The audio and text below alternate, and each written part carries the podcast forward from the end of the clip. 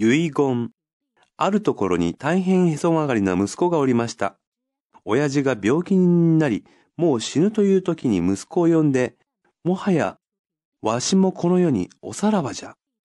言っておくが、わしが死んでも必ず葬式などはするなよ。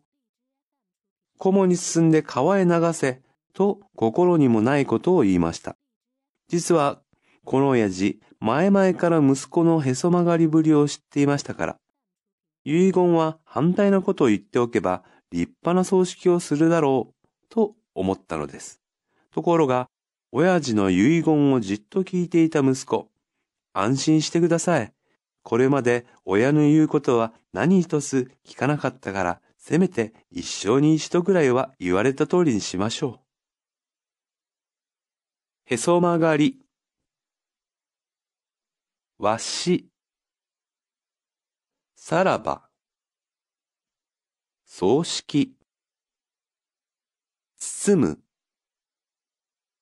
遺言。